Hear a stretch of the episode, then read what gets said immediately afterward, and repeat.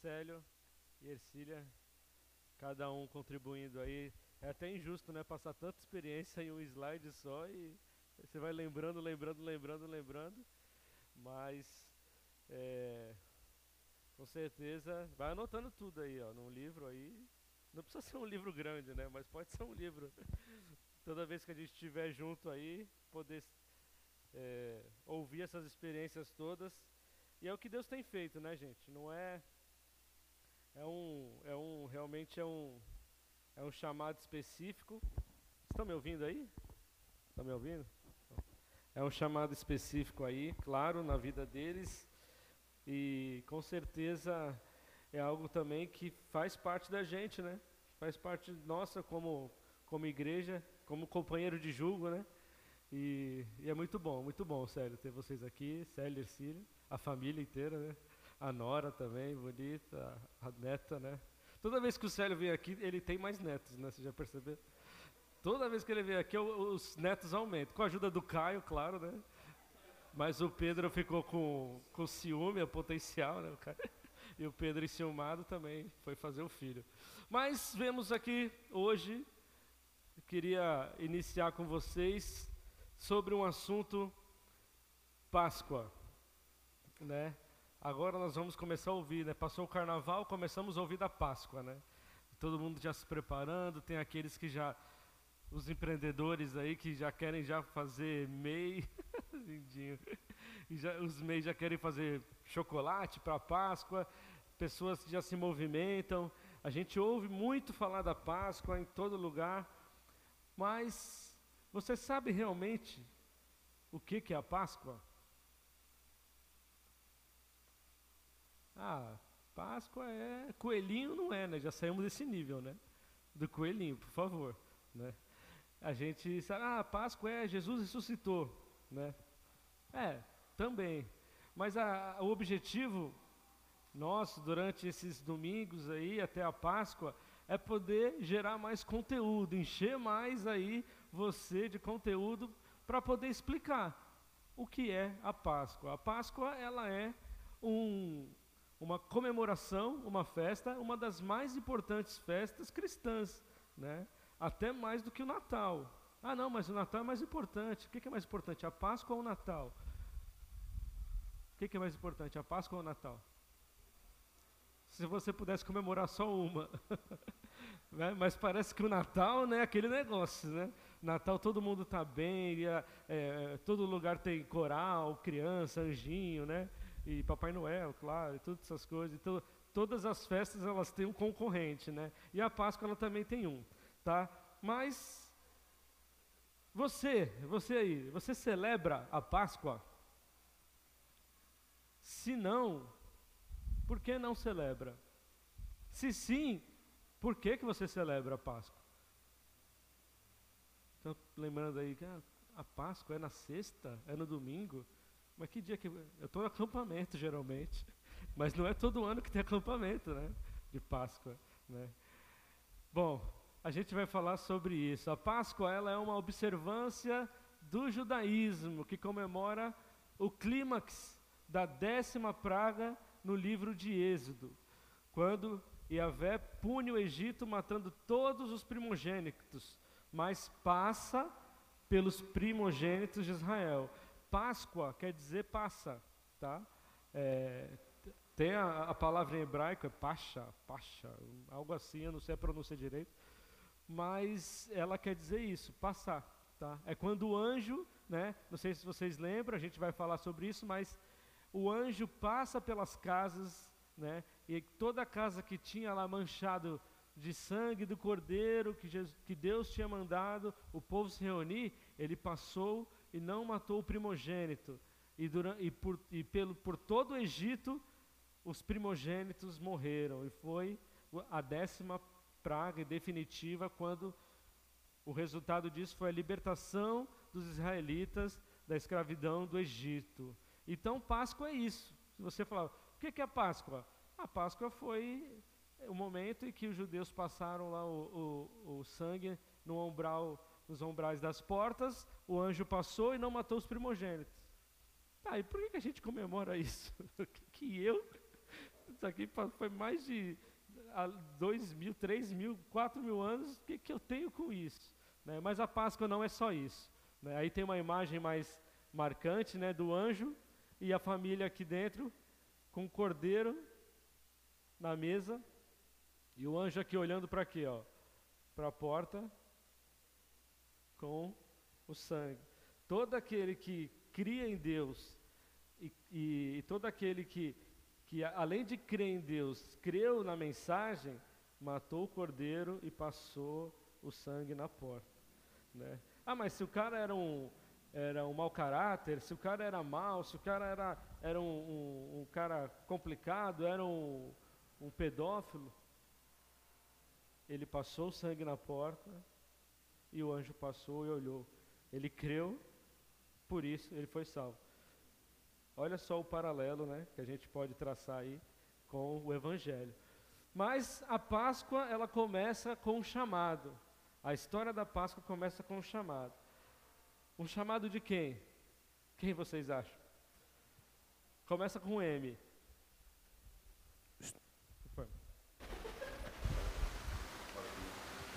Tá ruim isso aqui?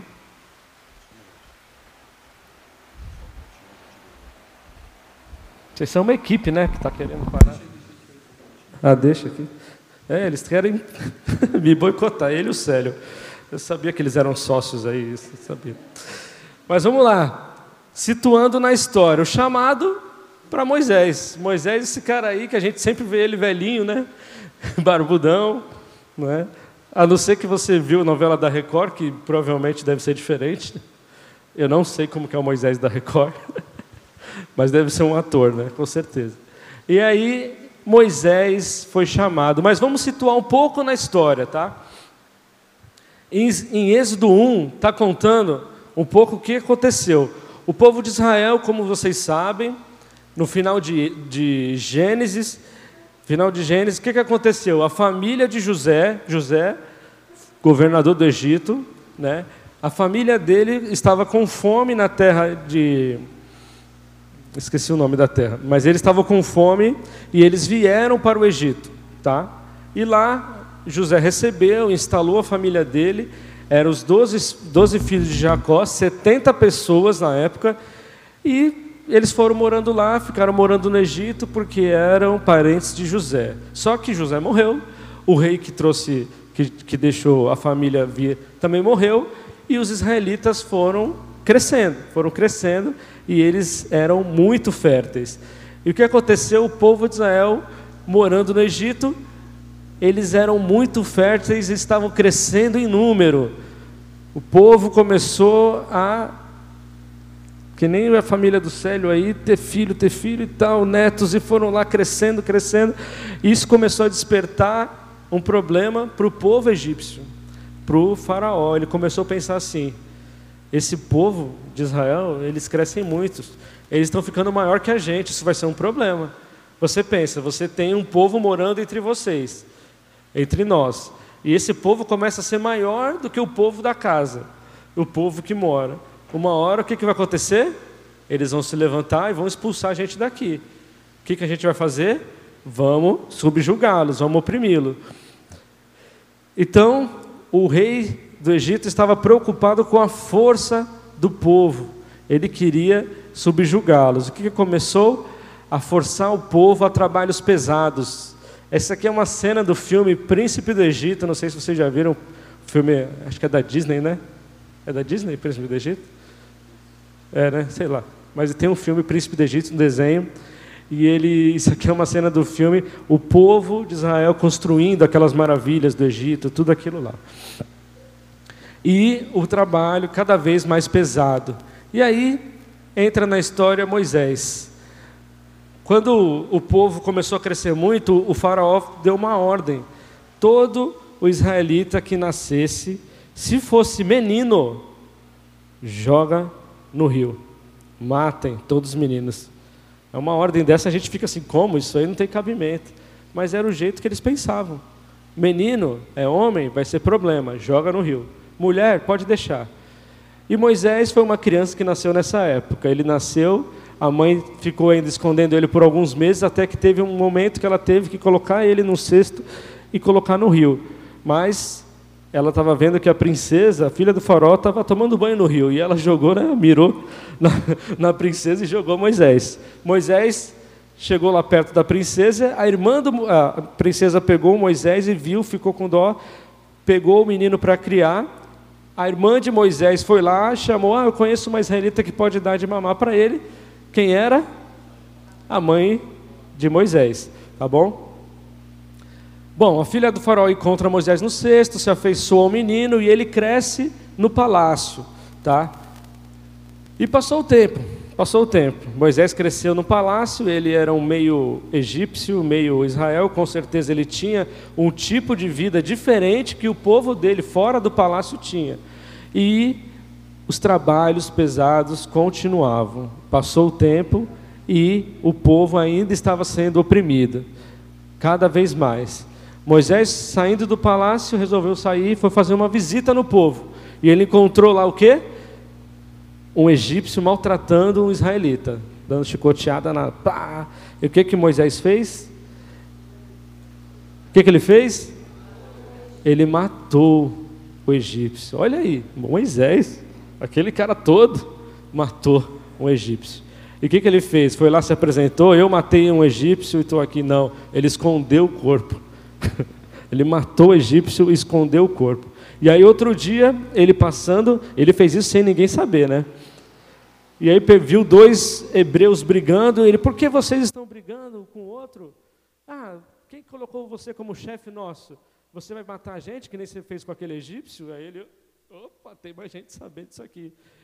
E o próprio rei ficou sabendo e queria matar Moisés. O que, que Moisés fez? Fugiu. Fugiu para o deserto, para Midian. Isso tudo está em Êxodo, tá, gente? Êxodo 1, 2, né? Você pode ler tudo isso aqui. Eu só estou dando uma passagem rápida, só para situar um pouco na história. Moisés, então, no deserto, tá?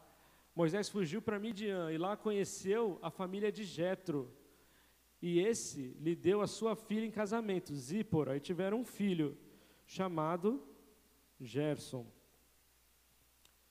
E o texto bíblico fala, quando, quando Moisés chegou em Midian, as filhas de Jetro estavam num poço cuidando do, da, das, das ovelhas, né? elas estavam lá cuidando das ovelhas para o pai, e chegou uns caras lá importunando elas, e Moisés espantou os caras de lá. E aí a filha de Jetro falou, chegou em casa mais cedo. Por que, que você chegou cedo em casa? Ah, porque um egípcio, a Bíblia está falando, um egípcio ajudou a gente lá no poço. Olha que detalhe interessante. Moisés ele foi visto como um egípcio.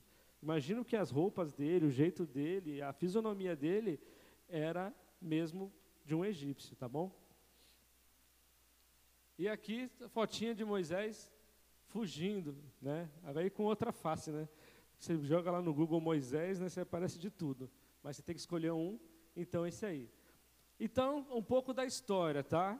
Povo de Israel no Egito sendo oprimido clamando a Deus, clamando a Deus para que Deus pudesse livrar eles daquele jugo pesado. Passado já muitos anos, né, desde que José foi com a família dele lá para o Egito. E aí entra a nossa parte aqui na história. O chamado de Deus a Moisés. Eu pedi para você abrir a sua Bíblia em Êxodo, capítulo 3.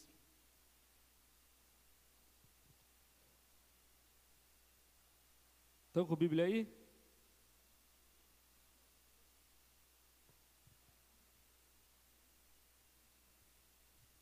Estou muito rápido, gente? Não estou rápido não, né? Dá para entender, né? Tá bom? É uma história conhecida já, né? Mas é sempre bom a gente relembrar os pontos, né? Principalmente. Êxodo 3. Vamos lá, Deus fala com Moisés. Eu vou pedir ajuda de vocês, tá? Eu leio os ímpares e vocês leem os pares. Pode ser? Vamos ler o capítulo 3 todo, tá? Moisés cuidava das ovelhas e das cabras de Jetro, o seu sogro, o sacerdote de Midian. Um dia Moisés levou o rebanho para o outro lado do deserto e foi até o Monte Sinai, o monte sagrado.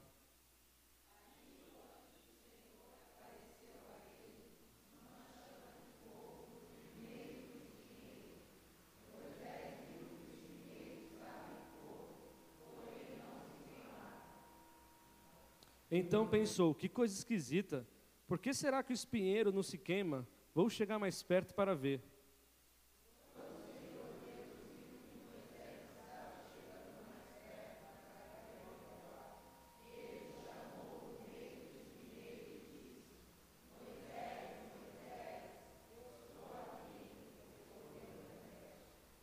E Deus disse: Pare aí, tire as sandálias, pois o lugar onde você está é um lugar sagrado. E Deus continuou: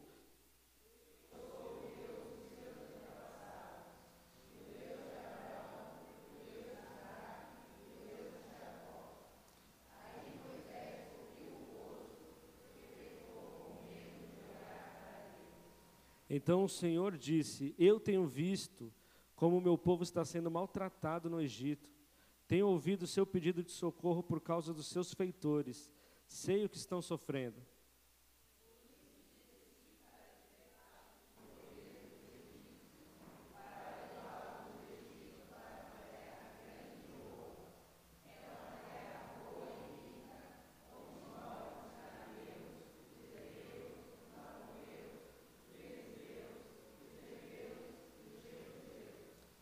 Fato, tenho ouvido o pedido de socorro do meu povo e tenho visto como os egípcios maltrataram.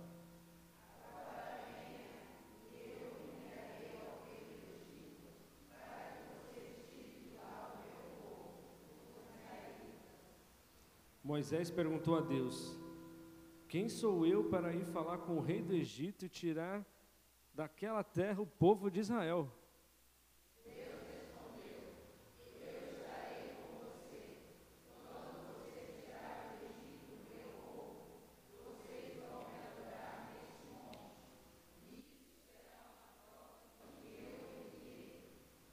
Porém, Moisés disse: Quando eu for falar com os israelitas, e lhes disser: O Deus dos seus antepassados me enviou a vocês, eles vão perguntar: Qual é o nome dele? E o que, que eu digo?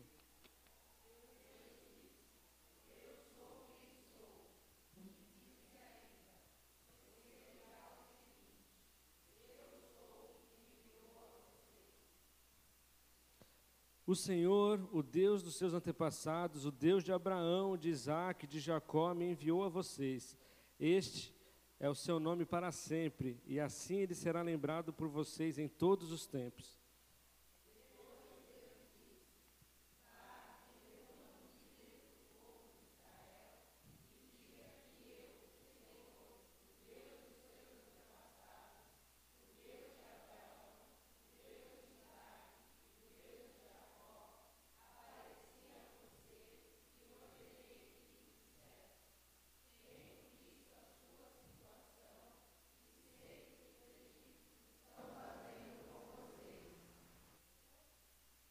Eu resolvi tirá-los do Egito, onde estão sendo maltratados, e vou levá-los para uma terra boa e rica, a terra dos cananeus, dos heteus, dos amoreus, dos perizeus, dos heveus e dos jebuseus.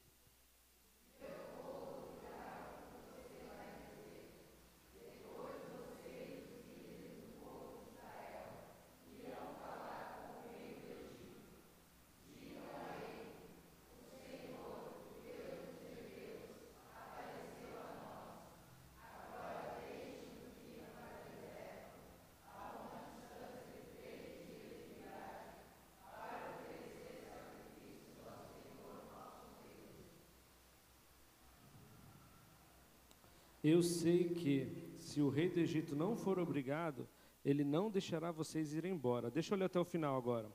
Por isso eu vou usar o meu poder e fazer as coisas terríveis para castigar os egípcios. Depois disso, o rei deixará que vocês saiam do Egito. Eu farei com que os egípcios respeitem vocês. E quando vocês saírem, não irão de mãos vazias. Cada mulher israelita deverá pedir às mulheres egípcias que estiverem morando na casa dela ou sejam suas vizinhas, que lhe deem objetos de prata, de ouro, de, ou roupas que vocês vestirão os seus filhos e suas filhas. e assim vocês tomarão as riquezas dos egípcios. Então você vê aí que Deus começa um chamado e tem um plano onde ele quer incluir Moisés nesse plano, né? E veja, tá aí Moisés diante do espinheiro, né? Da sarça ardente, e ele acaba olhando para Deus. Que, que coisa estranha, chega lá perto e escuta a voz de Deus, né? Mas veja, você pega Moisés nesse ponto de vida dele, do relacionamento dele com Deus, e pega o Moisés lá para frente, já é totalmente diferente. Parece que esse Deus já não era nem mais conhecido, nem mesmo entre o povo de Israel. Né? Porque ele tinha que explicar quem era Deus para o povo de Israel. Coisa estranha, né? Explicar quem é Deus para o povo de Israel. Mas, veja, é o Deus do antepassados, é o Deus de Abraão, de Isaac, Jacó. Então, Moisés é chamado por Deus. Mas quais são os desafios que Moisés tinha que enfrentar? Moisés estava fazendo o que no deserto? De acordo com a história que a gente estava contando agora há pouco. Ele tinha fugido do Egito, porque ele matou um cara. Ele era procurado lá no Egito. Agora ele chega do Egito falando para o rei que vai sair todos os escravos para poder adorar a Deus no deserto. Você acha que vai dar certo isso? vai dar certo. Olha só o tamanho do desafio. Eu estou aqui falando para vocês, olha o tamanho desse desafio. Não é simplesmente chegar lá e falar assim, ah, preciso que os israelitas saiam da terra para poder adorar a Deus aí. E foi o Deus que. Que Deus? Ah, o Deus deles lá que liberou e tal. Ah, pode ir então, leva aí, vai lá vocês, fica à vontade. Vocês vão sair daqui é melhor. Não, eles estavam. Era mão de obra do Egito, né? Não era assim que funcionava. Só que veja, o primeiro desafio de Moisés era a ocupação. Moisés era um desocupado que estava à toa na vida, estava lá só. Ah, estou aqui ocioso, sem fazer nada. Será que ele era um desocupado? O que, que ele estava fazendo na hora que ele viu o espinheiro pegando fogo? Estava pastoreando, né? Estava pastoreando as ovelhas lá de Jetro. Então ele trabalhava, ele já tinha uma ocupação. Então, o chamado ele não veio para Moisés porque ele estava ocioso, porque ele estava desocupado. E normalmente, um chamado, quando vem para a nossa vida, a gente tem que recalcular a rota. Normalmente a gente desenha né, um plano de vida com várias situações. Quero a vida assim, eu quero ter três filhos ou dois filhos, ou eu quero fazer isso aqui esse ano, eu quero fazer isso aqui, tudo desenhado. E chega a Deus com um plano que normalmente não é igual ao nosso plano plano de Deus é o plano dele, não é o nosso. Né? E a gente, primeira coisa que fica, ah não, mas acho que isso aqui, esse projeto não combina com o que eu, o que eu quero, o que eu imaginei, o que eu desenhei. Né? Então, Moisés, ele tinha uma ocupação, ele tinha uma esposa e tinha um filho, ele estava morando lá em Midian, está tudo certo, para ele, tudo resolvido. Mas Deus tinha planos diferentes para Moisés. E outro, santificação. Quando Moisés chegou lá, que, que a primeira coisa que Deus falou para ele? Tire as sandálias, pois onde você está pisando é o lugar santo, né? As coisas não estão na Bíblia à toa, gente. A gente acha que isso aqui é só um detalhe. Não, Deus colocou ali detalhes importantes para que a gente pudesse observar, é, pensar, meditar. Mas com certeza, lidar com Deus Santo, trabalhar com Deus Santo, vai exigir uma santificação nossa. E às vezes a gente pensa que, ah, eu preciso estar santo para ser usado por Deus. Não, você precisa uma santificação constante para continuar trabalhando com Deus. Mas Deus escolhe quem Ele quiser no momento que Ele quiser. Muitas vezes a gente é pego desprevenido, mas isso é uma boa oportunidade para que a gente faça o quê? Comece a avaliar a nossa vida. Santificação exige disciplina, né? Santificação, ela, ela, a, a Bíblia fala, sem santidade ninguém verá o Senhor. Sem santidade ninguém verá o Senhor. Ah, então eu preciso estar santo para ser salvo? Não. Você é salvo. Deus já te olha como santificado por Cristo Jesus. Cristo já fez esse trabalho para você. Mas esse processo de santificação até chegar ao céu é um processo que Deus está fazendo para que quando a gente estiver lá com Ele, nós estaremos totalmente santificados. Isso não vai ser algo estranho para nós, vai ser algo bom. Né? Quem não gosta de santificação agora, vai fazer o que no céu? que lá é, todo mundo é santo o tempo inteiro, todo mundo louva a Deus o tempo todo. É o inferno, né, para o cara que não quer saber de Deus. Ele foi para o lugar errado, né? E outra, outro desafio de Moisés, inadequação. Moisés não se vê adequado para a tarefa. Ele pergunta assim: quem sou eu para chegar para o rei do Egito e falar alguma coisa? Quem sou eu? Né? E Deus responde, Deus responde, não, você é Moisés, você é um cara capaz, você é um cara bom. Deus fala isso para Moisés? O que, que ele fala para Moisés? O 12. Versículo 12. Versículo 12 aí, o que, que ele fala? Eu. O que, que ele fala aí? Eu. Está lendo aí, gente? Versículo 12 que está falando aí? Então, a resposta para a nossa inadequação, muitas vezes não é a capacidade que vai vir, ou não é se está tudo no lugar. É Deus falar, eu estarei com você. Porque quando Deus está com a gente, a gente tem o poder eterno, tem todo o poder para tudo, e a gente sabe que não é a gente que está fazendo algo, é Deus que está fazendo. Né? Se Ele que está agindo, eu sou inadequado sempre. Eu sou inadequado sempre. Eu sou incapaz sempre. Mas é no poder dele. Então Deus não responde para Moisés: Não, você é capaz sim. Ele fala assim: Não, eu estarei com você. Quando você tirar do Egito meu povo, vocês vão me adorar neste monte. Isso será uma prova de que eu enviei. Se talvez eu fosse o bom e fosse lá tirar o povo do Egito, quando viesse com eles, quem ia ser adorado? Era o herói, né? Eu sou o herói, eu vou ser adorado agora nesse monte. Mas Deus não, para mostrar que fui eu que, que fiz tudo isso, e é no meu poder, eu vou ser adorado nesse monte. E continua. Outro desafio de Moisés: o conhecimento. Moisés não tinha muitas informações a respeito desse Deus. E Deus fala assim: Ah, mas se eu perguntar, quando eu for falar com os israelitas, ele disser que o Deus dos antepassados me enviou, qual é o nome dele? O que, que eu digo? Né? Os egípcios, os, os israelitas estão lá, estão lá é, mergulhados em toda, em toda idolatria, aquele politeísmo egípcio lá, tem o Deus Sol, tem o Deus, é, o Deus do Sol, o Deus da Lua, o Deus da mosca, o Deus do besouro, o Deus de tudo. E aí chega Deus de Israel, é o quê? Esse é o Deus de quê? E Deus fala, eu sou quem sou. Não, é, eu não posso me comparar a nada, porque eu criei tudo. Como é que eu vou me comparar a algo? Eu sou Deus, eu sou o que sou. Então isso já basta. Isso, não, não, há nada que eu possa me comparar. Né? E Deus dando esse recado para Moisés. E o desafio de Moisés, com certeza, é um conhecimento. É aquilo que eu falei agora há pouco. Esse Moisés que está diante de Deus é o mesmo Moisés lá de frente para a terra prometida, 40 anos depois quanto de, de, de, relacionamento que teve desde esse episódio aqui, primeiro episódio de Moisés com Deus, e quanto de vivência teve com Moisés e Deus até lá Moisés morrer em frente para a terra prometida. Pensa a diferença. Ou seja, quando a gente responde ao chamado de Deus, o nosso nível de conhecimento com Deus vai crescer.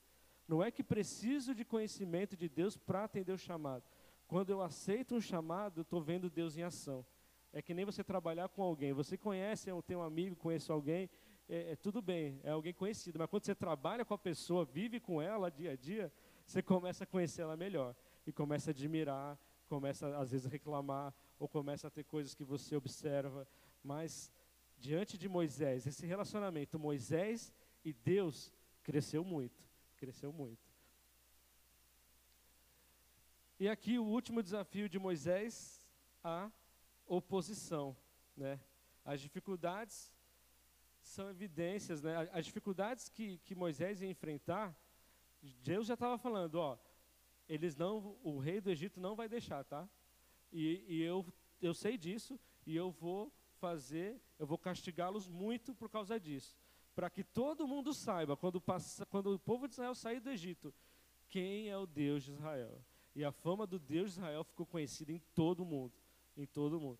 Até 40 anos depois, quando Josué foi entrar na terra prometida, eles estavam apavorados, apavorados com o povo de Israel na porta, porque sabia o que Deus de Israel tinha feito lá no Egito. Ou seja, Deus tem um plano, Deus tem um projeto. E esse plano foi executado na Páscoa. Né? Mas chega um momento que Moisés meio que racionaliza, né? Ele pega todos esses desafios, pega um pouco de cada um. É, Poxa, mas eu tenho uma ocupação já, eu vou largar o que eu tenho.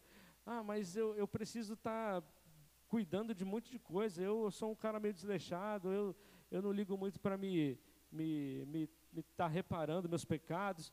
Eu sou inadequado, eu não tenho eu não tenho é, conhecimento direito. Eu não, e oposição, eles não, eu fui, eu sou procurado na justiça lá.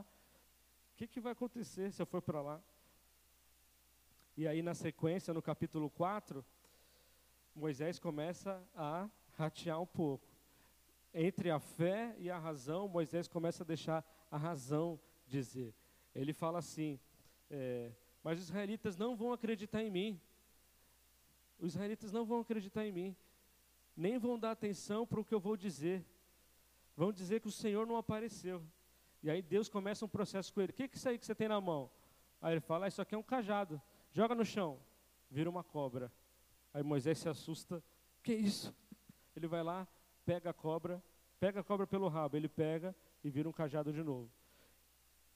Se você vai fazer isso para o povo, para mostrar que eu estou com você. Se eles não acreditarem nisso, ainda tem outro. Coloca a mão no peito, ele colocou. Tira a mão, a mão toda branca, cheia de lepra. E a lepra era uma doença pesada na época. Coloca a mão de novo, a mão toda branca de novo. Se eles não acreditarem na primeira, eles vão acreditar na segunda.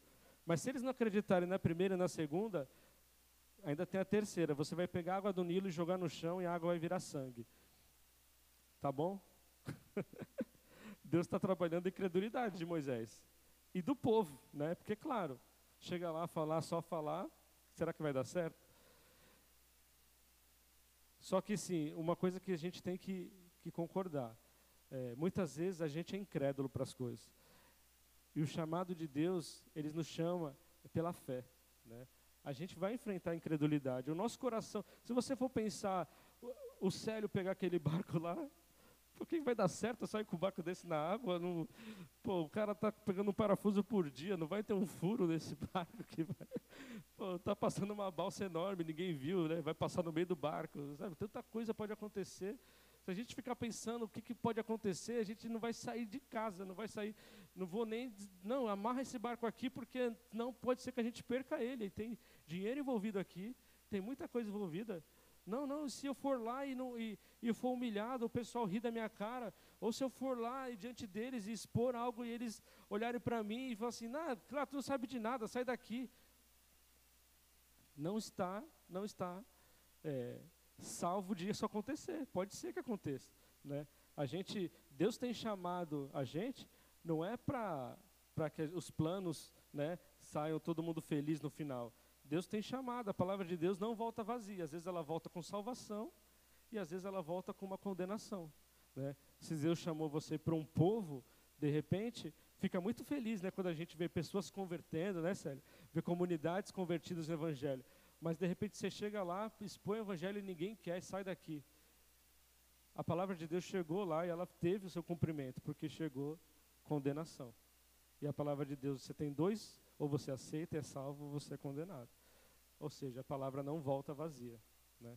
E aí, ah, não, Deus, eu estou aqui nesse desafio, eu fui lá, ninguém ouviu e, e me expulsaram de lá. Acorda, o foco não é você, o foco é a palavra, o foco é o meu projeto. Eu só estou te chamando para participar.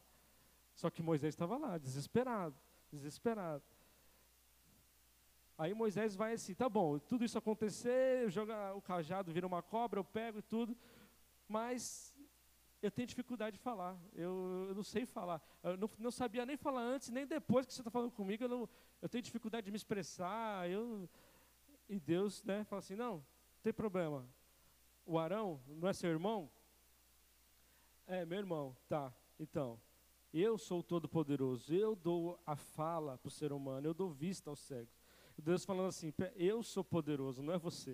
Eu não estou escolhendo alguém capaz para poder fazer algo que eu não poderia fazer. Deus não poderia libertar o povo de Israel do jeito que ele quisesse, sem ninguém. simplesmente fazer assim, acabou, morreu todos os egípcios, ele pegam tudo e vão embora? Poderia ou não? Mas por que, que ele não fez? Deus tem os propósitos dele. Né? Não cabe a nós querer mudar o projeto de Deus. Cabe a nós a reconhecer, se humilhar diante de Deus e se ajustar a Ele para que Ele possa nos usar para os seus propósitos. Mas aí Moisés finalmente conclui. Vamos ler comigo lá no 4? 4,13. Êxodo 4,13. 1, 2, 3.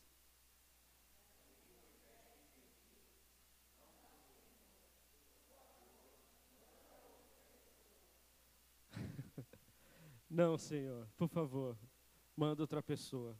Não, não, eu estou fora, eu estou fora. Aí Deus fica irritado com Moisés, né? Estabelece Arão e manda, não, você vai, né? E, e aí, né? A história continua, mas é uma coisa interessante que a gente, é, eu sempre lembro do Ronaldo Lidório disso, o chamado é intransferível, né? Ele fala muito isso aquilo que Deus determinou, escolheu para você e eu fazer, nenhuma outra pessoa vai fazer. Vai ficar aberto aquilo. Ou Deus vai ficar esperando você para fazer aquilo, né? Não que você é tão importante assim que o mundo vai parar, né? Porque você não quiser fazer, né? Mas está de um Deus todo está diante de um Deus todo poderoso, com a razão em, em, em a razão em operação, a gente não vai conseguir ver os propósitos de Deus realizar. Tá? Então nós precisamos estar diante de Deus com os ouvidos abertos e a fé firme. Né? E aqui, para pensar, os propósitos de Deus para a nossa vida sempre, sempre são melhores que qualquer propósito que eu possa escolher. Renúncias são necessárias. Vocês podem ler para mim?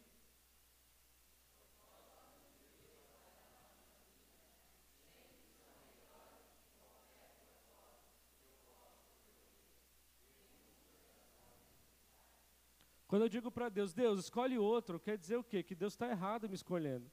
Não, não, Deus, não, não, o, senhor, o senhor se equivocou aí. Tem alguma coisa errada aí. Alguém, alguém falou alguma coisa de mim para o senhor que o senhor está. Tá, alguma informação não está batendo aí, não. É, eu, para falar lá, eu não sei falar, como é que. Não, eu para tocar, não sei tocar. Não, eu para pregar, não sei pregar. Eu para evangelizar, eu me atrapalho, não sei, eu confundo os versículos. Deus na sua providência, na sua onisciência, nunca está equivocado. Se ele chamou você, se ele tem chamado você, a sua intenção não está errada. Só que o que está errado muitas vezes é os nossos pensamentos. Eu quero ter uma vida de oferta a quem? A minha vida é uma oferta a quem? Quando Deus me chama, a minha vida é uma oferta a Ele, ou minha vida é uma oferta a mim mesmo? Né? Eu coloquei umas figuras aí, que é aquilo, a gente tem um sonho, né? Nossa, meu sonho é ser isso, é ter, é fazer esse curso, é ser esse profissional. Ou o, sonho para o meu filho é poder dar para ele isso que eu não tive. Ou minha meta de, de vida é poder chegar nesse nível de, de nesse nível aqui de, de corpo, ou, ou chegar aqui no ou, ou, ter uma empresa e poder trilhar e ser bem sucedido, ou chegar no, numa meta aqui como como, como família, ou enfim, a gente pode ter tanto plano, tanto plano, mas será que esse plano que, que a gente tem cabe nos propósitos de Deus? Será que todo esse plano cabe? Você fica lá parado já pensando, nossa, eu estou trabalhando, está difícil, mas eu vou aposentar um dia. Daqui 30 anos, se Deus quiser, eu estou aposentado. E aí você só fica pensando na aposentadoria lá na frente. E o que, que, será que Deus te criou? Ou ele, o propósito dele é que você só espere a aposentadoria para um dia você. Que é bom aposentar, né? É bom, todo mundo merece aposentar. Mas o que quero dizer assim, a gente fica trazendo propósitos para a nossa vida. E esquece de perguntar quem é o Senhor, né? E quem é dono dos propósitos. O que eu vou ficar esperando é, Deus me trazer é só dentro daquele projeto de vida que eu tenho. Ah, Deus, eu queria isso aqui para mim. Esse ano eu quero isso aqui para mim. Tá, mas você perguntou o que Deus quer para você? Né? Se minha vida é uma oferta a Deus, tá, o, que, o que, que eu estou ofertando a Deus? Né? Ou será que minha vida é uma oferta a outra pessoa? Uma oferta a quem? É, a quem eu quero ser? agradável, a quem eu quero ser visto, quem, quem que eu quero que me aplaude. Os propósitos de Deus pode ser que você seja vaiado por todo mundo e não tenha um aplauso até o final da sua vida. Mas ainda assim, esse propósito vai ser muito melhor do que o mundo inteiro aplaudindo você. Porque se Deus te escolheu para isso, e Ele é eterno, Ele é soberano, Ele criou e Ele te ama mais que qualquer pessoa dessa terra, com certeza esse propósito vai ser realizado com poder e grande glória. E você vai estar muito mais realizado dentro do propósito de Deus. Ouvindo vaia, é, recebendo açoites, recebendo xingamentos, mas, nossa, você sofre tudo isso, você, não, você ainda continua amando esse povo. Falei, não, eu não amo esse povo, eu amo a Deus. Esse povo eu odeio de manhã, esse povo à tarde eu quero matar, e à noite, eu, Moisés foi assim o tempo inteiro, né? Deus, tem, tem, tem dia que Moisés queria matar o povo. Deus, acaba com esse povo. Tem dia que Deus queria acabar com o povo e Moisés, calma, Senhor, não, calma, vamos devagar. Então, ou seja, é, Deus é, envolve a gente nos propósitos que a gente começa a ter a visão de Deus para as coisas. Isso traz uma realização enorme para o coração, maior de qualquer coisa que você possa programar para a sua vida porque os propósitos de Deus são melhores do que os nossos. Ainda dá tempo para mais um chamado aí? Tem duas pessoas aí que a gente ia chamar. A gente está falando da Páscoa, né? O que, que isso tem a ver com a Páscoa, né? Tem tudo a ver. Se Moisés não tivesse aceitado o propósito de Deus, mesmo não querendo, não existiria a Páscoa, né? Ou talvez existiria. Mas tem outra pessoa aqui, ó. Maria. Maria. Maria também tem tudo a ver com a Páscoa. O chamado de Deus a Maria. Abre a sua Bíblia agora em Lucas. Lucas. Lucas. Lucas 1.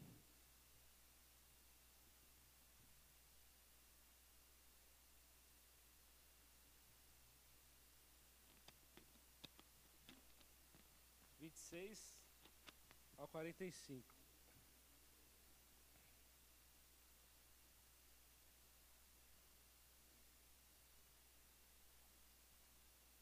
Maria também, Maria também, falando no, no controle aqui. Maria também foi uma pessoa que Deus chamou.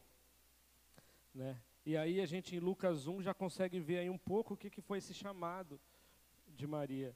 E o chamado de Maria tem tudo a ver com a Páscoa, né? Porque se, se a sexta-feira é o, é o dia do Cordeiro, né? Onde que foi o jantar de Páscoa aconteceu, na, na quinta noite, né, Maria, né, por meio de Jesus, trouxe um novo sentido para a Páscoa. E uma coisa que a gente tem que, que sempre lembrar é porque, por causa de tanta né, é, idolatria em cima da pessoa de Maria, eh, a gente fica até assim, nossa, vai falar de Maria vai ser complicado. Nós não podemos nem superestimá-la, né? Ela foi mãe de Deus, a, a mulher mais abençoada que existiu na terra, e nem, nem é, subestimá-la, no sentido de não falar dela. Ela é uma pessoa que participou do chamado de Deus. E se a gente tem Páscoa, foi porque Maria também ouviu o chamado de Deus. Tá? Então vamos lá. Quando Isabel, estão comigo? 1, 26? Quando Isabel estava no sexto mês de gravidez, Isabel, né, que vocês sabem, é prima de Maria. Deus enviou o anjo Gabriel a uma cidade da Galiléia chamada Nazaré. O anjo levava uma mensagem para uma virgem que tinha casamento contratado com um homem chamado José, descendente do rei Davi. Se, ela se chamava Maria. Então o anjo disse: Que a paz esteja com você, Maria. Você é muito abençoada. O Senhor está com você. Porém, Maria, quando ouviu o que o anjo disse, ficou sem saber o que pensar, e admirada ficou pensando no que ele queria dizer. Então o anjo continuou: Não tenha medo, Maria, Deus está contente com você. Você ficará grávida e dará à luz um filho, e porá o nome nele de Jesus.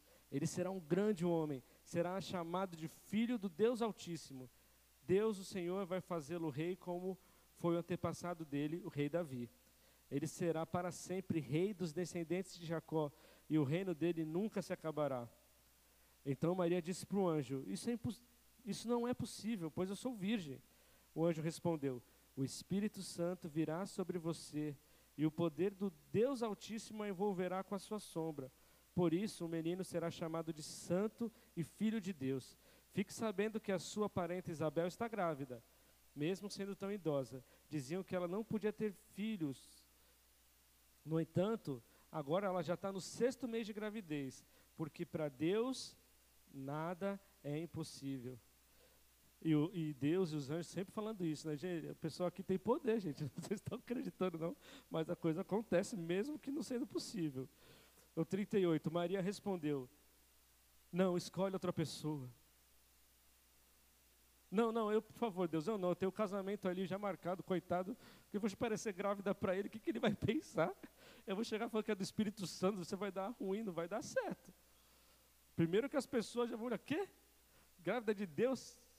Olha só, gente, tenta encaixar isso tudo em um chamado e uma pessoa. Maria respondeu: Eu sou uma serva de Deus, que aconteça comigo o que o Senhor acabou de me dizer. E o anjo foi embora. Será que Maria tinha desafios?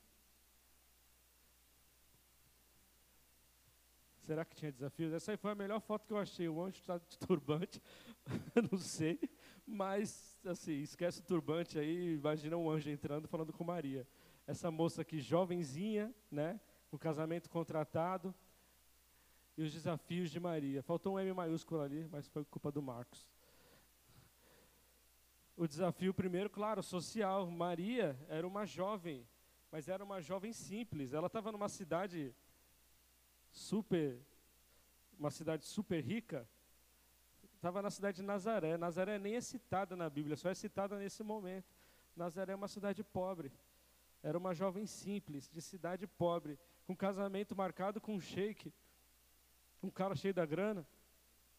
O que, que ele, o marido dela trabalhava? Carpinteiro, o cara fazia móvel, cadeira. Será que esse é o melhor lugar para um rei nascer? Imagina. Veio do céu uma ordem para nascer o Rei dos Reis, eterno, soberano sobre tudo, que o reino nunca vai ter fim. Cai na casa de quem? Maria, uma jovem pobre, com, é, com casamento contratado. É, casamento contratado é tipo uma noiva, tá, gente? Uma noiva com um noivado marcado com José, alguém pobre, de uma cidade pobre, e ali foi escolhido para ser o rei. Será que isso é um desafio? Ela fica pensando assim, o anjo foi embora, dela, beleza, vou dormir. Imagina a cabeça rodando, né? Gente, eu vou ficar grávida. E, vai ser filho do Deus Altíssimo. O que, que é isso? Eu, no lugar de Maria, estaria apavorado, apavorado. A gente já fica né, com o nosso filho, que é tudo certinho, né, que tem casa, tem tudo. Meu, o que, que vai ser, né, né, Juninho? A gente fica pensando, tem que dar de comer para mais um, né? Mais uma criança, e agora? E o que, que vai ser? E depois escola, e depois é, faculdade. Começa a vir tudo junto. Maria tinha um desafio, com certeza. Santificação. Quando você tem um neném na barriga, o neném mexe, você fica ali pensando, né? As grávidas, tem grávida aí? Tem três aqui que eu estou vendo, pelo menos. A Thaís, a, a Thaís, a, a Thaís, Thaís, a Thaís e a Michelle. E a Karen também, desculpa, Karen, quase esqueci de você. Mãe de menino, mãe de menino, quem é? A Karen. Ó, tem três meninas aí, graças a Deus. Hein? Tem menino também nascendo, não é só menina. Mas você imagina mulherada aí, ó, grávida, você está com o rei dos reis na barriga. O Criador, o Criador dos céus e da terra na barriga. E você vai e xinga alguém, fala um palavrão. Dá uma topada e fala uma besteira Olha só o nível de santificação que deve, deve ser exigido né, para alguém nesse nível. Ela está diante do Rei dos Reis. O desafio também veio para a reputação de Maria. E vocês sabem, Mateus 1,19 fala: José, seu marido, um homem justo, e não querendo expô-la à desonra pública, pretendia anular o casamento secretamente. então José estava com um plano. O que, que ele ia fazer? anular o casamento. Por quê? Essa história está muito mal contada. Né? É nova, né? nunca se ouviu antes, ou pelo menos nunca tinha ouvido. Né? Mas Imagina José chegando com a, o casamento contratado, a moça aparece grávida, falando que é do Espírito Santo, que apareceu um anjo para ele, para ela e tal, e agora eu estou grávida. Aí ele é? Já puxa madeira, carpinteiro, é mesmo? Veja, é, apareceu também, graças a Deus, a Deus foi lá e falou, avisar, José, espera aí, não é bem por aí, é isso mesmo, tá? E aí ele entende, né? Mas veja, é um cara honrado, né? Ele queria, ele não queria expô-la, porque também expô-la poderia, o que que, que, que o, o, a lei mandava fazer? Apedrejar. E mais um desafio com Maria, coragem, né? Será que ela precisou de coragem? para poder levar em frente isso aí. Está é, tá certo que Maria, eu acho que não tinha outra opção. Não tinha. Mas pela predisposição dela, né, pela predisposição dela, mostrou muito que ela estava feliz com aquilo. Né. E seu projeto, projeto de Deus, não incluía só ela. Lembra que tem outra pessoa que ficou grávida, que já era idosa, que não podia ter filho? Quem era? Isabel. E Maria foi visitar Isabel. Vamos lá. Continuando aí, já estou em Marcos aqui, gente. O vento está aqui no 1,39. Vocês podem ler para mim?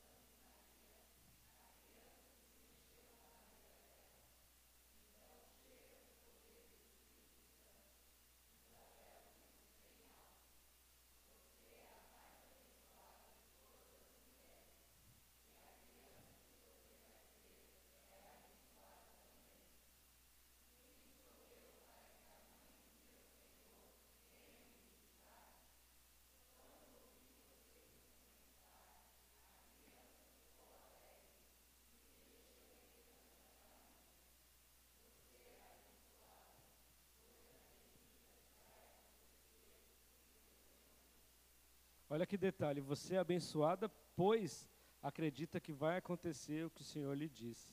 Né? Abençoada porque creu. Né? E, e você vê que interessante, Maria chega na casa de Isabel, ela, antes de contar qualquer coisa, Isabel já profetiza para Maria: Você é a mais abençoada de todas as mulheres, e a criança que você vai ter é abençoada também. Quem sou eu? Olha a história do quem sou eu de novo. Quem sou eu para que a mãe do meu Senhor venha me visitar. Né? E ela fala, quando ouvi a sua saudação, a criança deu pirueta lá na barriga, né? ficou girando aí, deu um chute na mãe e ela já começou a profetizar. Né? Com certeza, pela, por obra do Espírito Santo. Né? Porque Isabel também não podia ter filhos, né? e o anjo apareceu também para Zacarias. Veja que contraste. Será que Maria teve fé ou deixou a razão e os desafios derrubarem a fé dela? Maria teve fé, né? E, e, a Maria, ela fez, ela cantou aqui uma canção. Eu queria falar com vocês, cantar essa canção. Imagina se se Moisés tivesse cantado essa canção que Maria cantou aqui, o Magnificar, né? A minha alma anuncia a grandeza do Senhor. Estou no versículo 47. O meu espírito está alegre por causa de Deus, o meu Salvador, pois ele lembrou de mim, sua humilde serva. De agora em diante, todos vão me chamar de mulher abençoada, porque o Deus poderoso fez grandes coisas por mim. O seu nome é santo. Ele mostra a sua bondade a todos que o temem todas as gerações. Deus levanta a sua mão poderosa e derrota os orgulhosos com todos os planos dele. Derruba todos os tronos, os reis poderosos e põe os humildes em altas posições. Dá fartura aos que têm fome, manda os ricos embora de mãos vazias ele cumpriu as promessas que fez aos nossos antepassados e ajudou o povo de Israel, seu servo. Lembrou de mostrar sua bondade a Abraão e a todos seus, seus descendentes para sempre. Amém? Imagina que essa canção poderia ser cantada por Moisés, né? Porque aqui fala de derrubar tronos, é, ele põe os humildes em altas posições, dá fartura aos que têm fome, manda os ricos embora de mão vazia. Olha o que ela está falando aqui. O que, que isso tem a ver com o chamado dela, que foi exposto para ela ali? Talvez essa seja a canção de todo aquele que aceita o chamado de Deus, né? com esse entusiasmo. Né? E isso é importante a gente ter. Então, a gente tem que pensar, né? Isso aqui eu já contei. Os propósitos de Deus para a nossa vida são sempre melhores que qualquer propósito que eu possa escolher. E isso, realmente, é preciso fazer renúncias. Será que nós poderíamos ficar mais espantados com as maravilhas de Deus do que felizes? Né? Maria olhou para tudo aquilo, ficou espantado e ela, ela não, não esmureceu. Ela pensou: Deus realmente vai fazer maravilhas. E esse tem que ser exatamente o nosso, o nosso propósito, ou, ou, ou quando a gente está diante do chamado. A gente tem que parar de olhar para nós. O foco não está em nós, o foco está nele, está em Deus. Então, quando a gente olha para nós, a gente fica apavorado. Quando a gente olha para Deus, a gente fica admirado pelas maravilhas que Ele pode fazer. Né? E Ele pode fazer, Ele pode. E com certeza isso tem a ver com Páscoa. Por quê? Porque Deus, quando estabeleceu a Páscoa, Ele queria que fosse lembrada que a Páscoa é um processo de salvação. É um Deus que não esqueceu as promessas que fez para Abraão, para Isaac, para Jacó. É um Deus que tem um plano de redenção que passa por toda a história da humanidade, que passa passou lá para os egípcios, passou lá para Maria e está passando diante de nós também. Essa é a mesma Páscoa. É engraçado que em vários momentos importantes na Bíblia, a Páscoa ela é celebrada. Tá, a Páscoa é um movimento de Deus de salvação ela começou em um chamado de libertação e encontrou um sentido maior quando foi por meio lá de Maria, quando nasceu o Salvador, né? Um rei que nasceu numa manjedoura, nasceu num estábulo, né? Não tinha onde onde repousar, mas foi lá reis e adoraram, levaram ouro, incenso e mirra. Cadê Paulinho? Mirra? Aquela historinha lá, para o oeste. Sempre lembro disso aí uma estrela apareceu. Quantas coisas aconteceram, né? A gente lembra disso só no Natal, mas isso tem tudo a ver com Páscoa. Por quê? Porque Deus tem um plano, Deus tem planos maiores para Páscoa. A nossa ideia é que a gente fale, a gente falou hoje que a Páscoa é um chamado. E o que eu queria, como igreja, é que nós pudéssemos ter conteúdo para explicar para qualquer pessoa que chega diante de nós o que é a Páscoa. E não simplesmente dizer, Jesus ressuscitou, a Páscoa é quando Jesus ressuscitou. Ressuscitou e. Eu queria que você, no seu almoço de Páscoa com a família, ou no seu momento de Páscoa lá, Páscoa vai ser 9 de abril, né? Sim? Manu já planilhou lá, 9 de abril, Páscoa. Ah, domingo de Páscoa é 9 de abril, né?